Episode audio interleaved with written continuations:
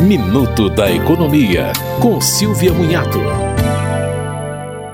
O PROCON da Assembleia Legislativa de Minas Gerais elaborou dicas para os passageiros terem mais segurança ao despachar malas no transporte aéreo. O passageiro está amparado pelo Código de Defesa do Consumidor, que responsabiliza as empresas aéreas por qualquer falha na prestação do serviço.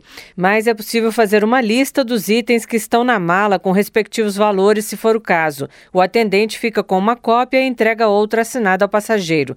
Atenção ao comprovante de despacho, se ele está com a identificação correta. Para minimizar o risco de furto ou troca, prefira malas com cores chamativas. Vale colar adesivos e amarrar fitas coloridas em malas pretas, além de tirar uma foto no balcão de despacho. Você ouviu Minuto da Economia, com Silvia Munhato.